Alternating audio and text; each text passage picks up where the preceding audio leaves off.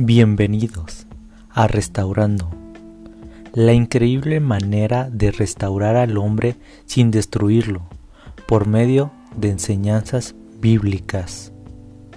Serie Servicio de Adoración. Capítulo 8.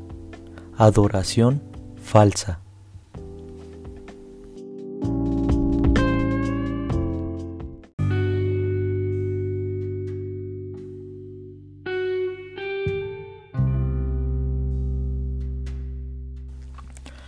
A menudo has escuchado de cómo personas sienten la guía y enseñanza de Dios en sus vidas.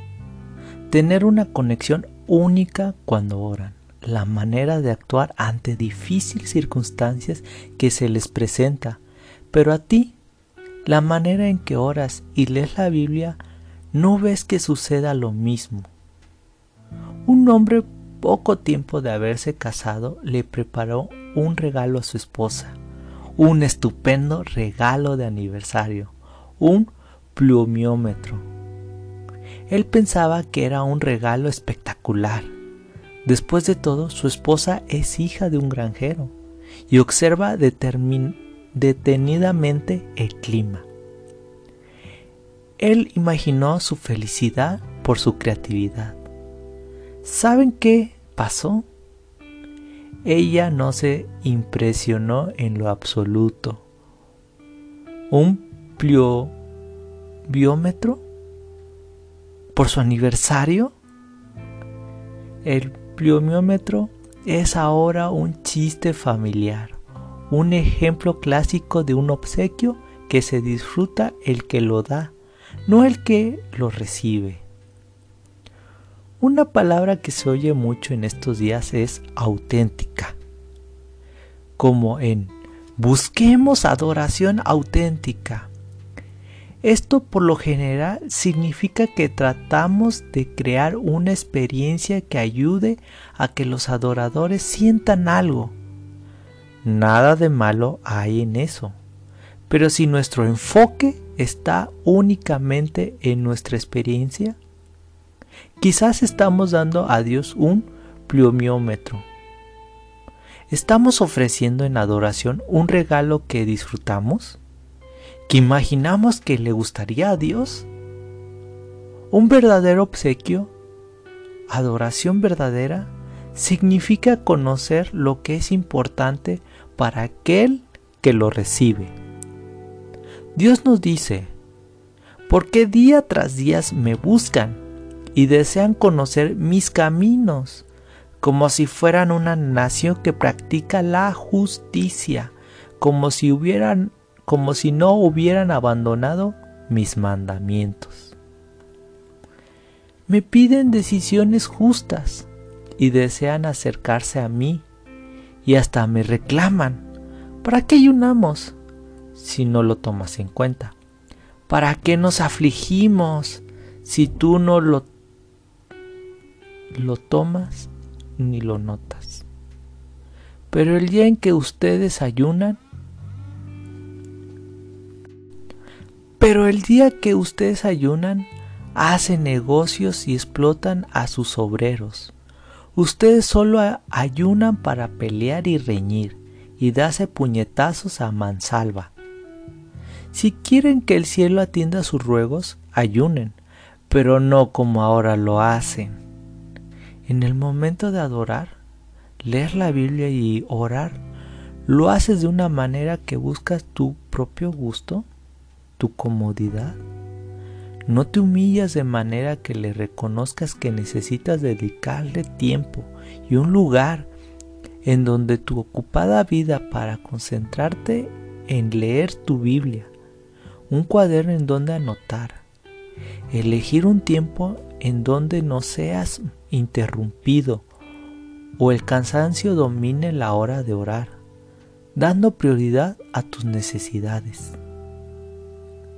Tu oración falsa te llevará a decir a Dios que ha sido injusto contigo, porque los demás obtienen cosas grandes cuando tú, que les sirves, no recibes nada. Tus oraciones y tus ofrendas no son recibidas, ¿Acaso Él no conoce tu vida?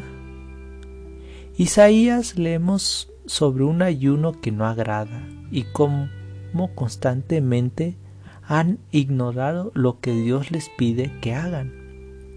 En el libro de Amós nos describe que Dios conoce nuestras rebeliones, las cuales aborrece, son abominables y no le agrada.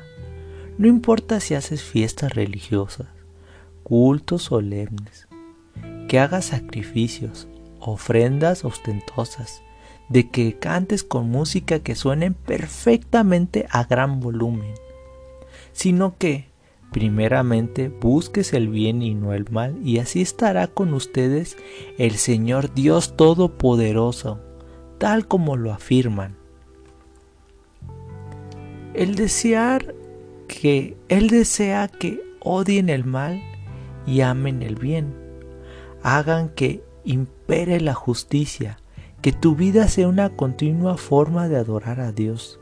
La serie Un servicio de adoración hemos mostrado cómo realizar los primeros cultos, cómo se realizaban los primeros cultos, los elementos que cumplían de cómo la adoración falsa nos aleja de Dios, cuando lo principal es la búsqueda de Él.